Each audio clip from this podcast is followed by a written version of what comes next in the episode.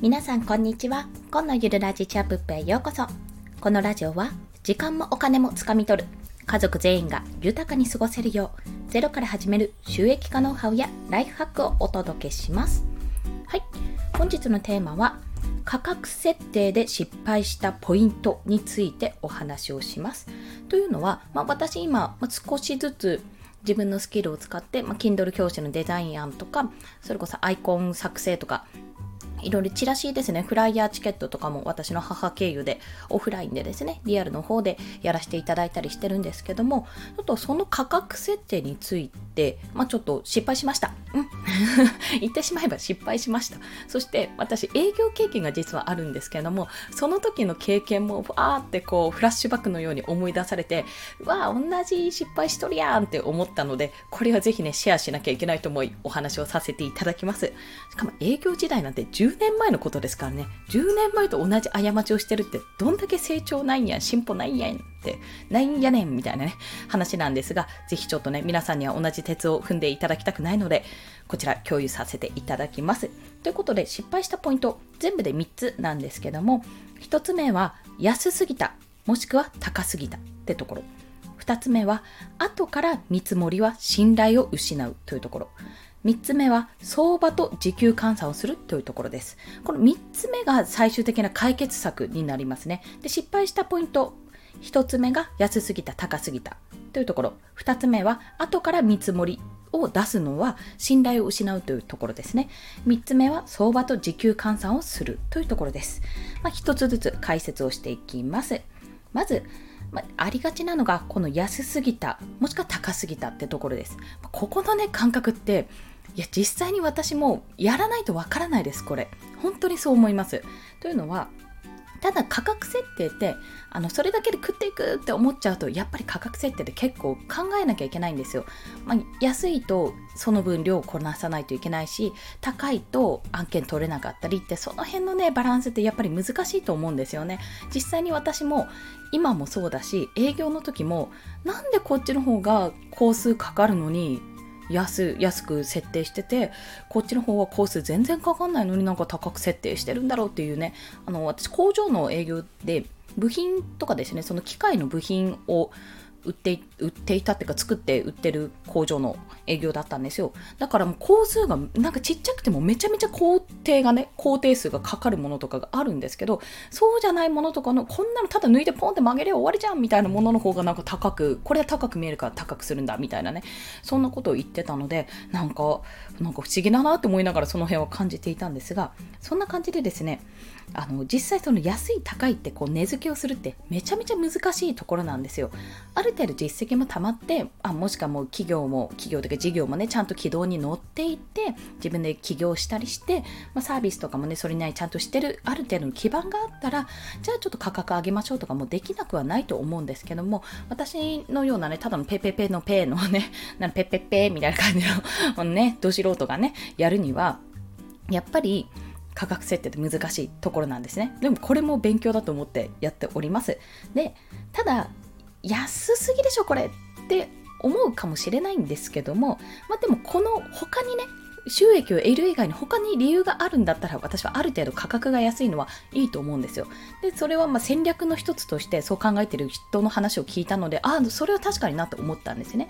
例えば、ま実績を積むために、これ実績を積むために、ま無料でやらせてくださいとか、例えば安い値段でもやらせてください。その分、ポートフォリオに載せさせてください。私の実績とさせてください。名前を出させてくださいっていうような形でやるとか、あとは、あの有名なインフルエンサーのお仕事お手伝いする、まあ、お仕事受注するにあたって影響力をもらうためにやるとかねあのこれはねえっと、またライター中村さんのお話になっちゃいますね。ライター中村さんがね、どこかツイッターだけな？でお話しされていたと思うんですけども、やっぱりあの影響力のある方の例えば、ま、ライターなので中村さんの場合はライターなので Kindle の編集をされたりとか、まあ、有料ノートとかそういった記事の編集をされたりしてるんですね。まあ、その案件もじゃあいくらもらったんですかって、まあ、知らないですよ。実際知らないけど、いや、いくらもらわないで実は無償でやってるんだよとか、実はもうそんな時給換算にしたらもう時給数百円のものだよっていうことも十分あり得るわけですよ。でもそれって時給にしてみたらそんな金額じゃないにしても収益が全然出なかったとしても、じゃあ、あの、これは出していいと実績として出していいって言われたら、例えば、例えば中村さんの場合に、中村さんを例に挙げちゃうと、あの堀江さんの堀江貴文さんの有料ノートの編集をしましたとかはあちゅうさんのえっとなんだっけなはあちゅうさんはなんだっけなでもとにかく本かな？編集をしましたって形でその著名人の編集をしたってその肩書きとかそういった実績があるとやっぱりあこの人こんな人のもやってるんだすごいなって思うわけですよ。それがその実績が実は収益が全然発生してないとか実は0円でやってたとしてもねそんな裏側誰も知らないじゃないですか。でもやったって実績は残ってもちろん中村さんだからすごいクオリティ高いもの出されてるわけですよ。ねまあそういったこともあって結局その収益イコール全てがつながるというわけではなくて収益の裏にねその影響力をちょっともらおうとか実績を積ましてもらおうっていう形であのあえて安くもしくは無償でやらせてもらうっていう手もあります、まあ、何でもかんでもお金に結びつけるのがいいっていうわけではないんですよ。ただただ 特にスキルものっていうのはすごく何て言うんですかさじ加減ができるじゃないですか。自分以外の人が例えば動くとか自分以外の手が入るのであれば原価があったりとかするんですけどスキルものってもう自分が何とかやればそこで収益が決まるので頑張れば頑張るほどまあ、いっぱい収益がでで出そうと思えば出せるんですよ。でも、やっぱり皆さんがフリーランスで働く意味って、おそらくですけど、まあ、自由にやりたいっていうのもそうだと思うんですが、その、まあ、やりたい時にやって、やりたくない時は休めるような、そんなね、自分の裁量で仕事をしたいからだと思うんですよね。まあ、少なくとも私はそう思うんで。で、そういう風な人が、じゃあ、じゃあいっぱい案件を取んなきゃいけないから、とにかくいっぱいもひたすら寝ずに、寝る間も惜しんでやるぞってやって、なんかもう週7、あの睡眠時間6時間毎日6時間休みなしでやってたらそれってじゃあ本当にフリーランスになってよかったのって話になってしまいますよね。だからこそこの安すぎ高すぎ問題っていうのはあるんだけども先を見通した価格設定が必要ってところなんですよ。でそれでさらに そ,、まあ、そこでまず失敗してるんですけど2つ目の後から見積もりは信頼を失うっていうのはあのいやもう先にやっちゃって先に納品しちゃうんですであ、もういいねでいいよとかね、先方が言ったりとか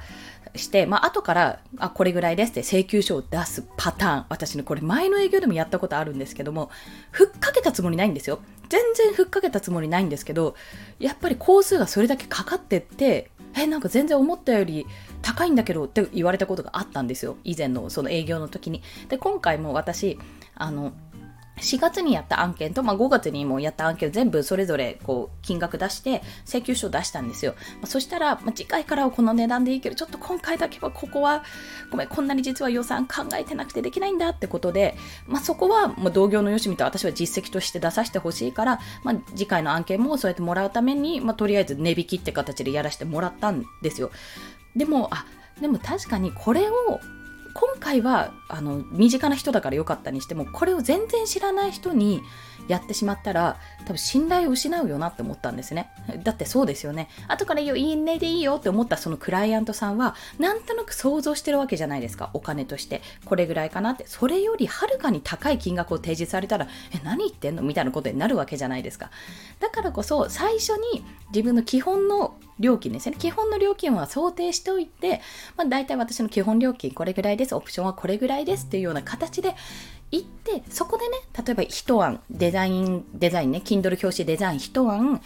えー、いくらにしようわかんないんだけど、もう5000円ですとか8000、何でもいいや、1万円にしましょう。ちょっと高く見積もりましょうね。1万円ですってことを言って出すとするじゃないですか。で、1万円でなってると。で、一案1万円なわけですよ。で、基本的にはそこは揺るが、揺るがないんだけども、まあ、相手がもし高いなって、なんかそしたらもっと、なんだかな、みたいなことを、もしね、期待がこう、ちょっとマイナスになってしまうようであれば、すぐに出すとかね、例えばすぐにもう案として出すとか、一案って言ったけど、いや、実はちょっとノリに乗っちゃったんで3案ぐらい出しちゃいましたって言って3案ぐらいバーって出して、どれかお好みのありますみたいなことやるのもいいし、なんか付加価値っていうのはいくらでも後からでもつけられるじゃないですか。そういったところで期待をこう上回るような動きをすれば、結局ちょっと高いって思われてても、あ、この人はちょっと高くてもすごい誠実に対応してくれるし早くレスポンスもしてくれるからすごいありがたいなって思われるようになるわけですよ。結局スキル一つこの作品一つにもちろん価値はあるんですけどもその裏の人間性だったりとか、まコミュニケーションスキルですね。コミュニケーションがパッパパッパうまくいく人だったりとかあの忙しい人に時間を奪わないような対応とかね。そういったことも含めてその値段だと考えるといいんですけどもやっぱりそうだとしても後から見積もりっていうのは、え思った以上に高いって思われがちなので結構ねリスキーですってことでやめた方がいいと本当に思いましたここはいで最後が相場と時給換算をするってとこなんですけどもこれじゃあ金額どうしたらどうやって設定したらいいんだってわーってなると思うんですね。で、一番いいのはまず相場を見る。で、ここならとかで私見て、まあ、ググったりして検索して、やっぱ企業案件だとめっちゃ高いとかね、いろいろあるんですよ。で、そこから見て大体、まあ、どれぐらいかなっていうのがなんとなくこう想像できるじゃないですか。その後自分の時給に置き換えてみるんですよ。その時給換算するときに、まあ、だったら例えば、うんと、Kindle 表紙デザインをじゃあ1枚、1枚っていうか1円、1時間でできるとして、で、それが1万円で売ってるとしたら、売ってるというか販売してるとしたらね、要は時給1万円なわけじゃないですか。そう考えたら。それはめちゃめちゃいい、いいでしょ？いいでしょ？いいでしょ？いいでしょ？とか言っちゃった。まあ、そんな形で自分がどれぐらい時間がかかるかってことなんですよ。じゃあ1万円にしたけどそれが100え10時間かかってたら結局時給は1000円なわけですよ。まあそれでも割とね、10時間かけて、まあまあまあまあまあって思うんですけど、まあまあまあ、その、その辺の金銭感覚はあれとして。でもそんな形で、じゃあ時給換算ってどうやって計算したらいいかってところは自分が月に稼ぎたい収益と自分がその月に稼働できる時間ですね。時間、稼働できる時間で割ればいいわけです。単純にね。他のところからも収益があると思うんですけど単純にそれで割ったらあじゃあこの案件はこれぐらいの値段でやりたいなっていう目処が立つと思います。それと相場を掛け合わせる。大体どれぐらいかなっていうのをすり合わせて自分で金額を決めていくと。でちょっとこれは自分にとっては高いかな実績もそんなないのに高いかなって思うかもしれないんですけども先ほど言った通りに付加価値は後からでもつけられるっていうところと高ければ高いで自分がそのクオリティまでに何度修正されても持っていけばいいんですよ。それぐらいの勢いじゃないとやっぱり売れないっていうところがあるのですごくねそれを感じました。物を売るってスキルを売るってめちゃめちゃ大変なんだって。すごい月並みなんですけど大変だわこれってことをね非常に感じたというお話。これをまあ30半ばで今私は感じているんですけどもこれはね子供のうちからやってほしいなっていう感覚があります。その物の価値云々というよりどうやって価値をつけられるか私にとっての価値はこうだけどあの人相手にとってクライアントさんにとってはそれがすごい高い価値になる。そのマーケット感覚ですね。マーケット感覚は本当早いうちから身につけて身につけることでビジネスへの嗅覚がねすごくね鋭くなるというか良くなると思ってるんですよね、まあ、そんなことを感じた今日でしたというお話です。はい。はい。そして今日のお話まとめますと、はい、すいません。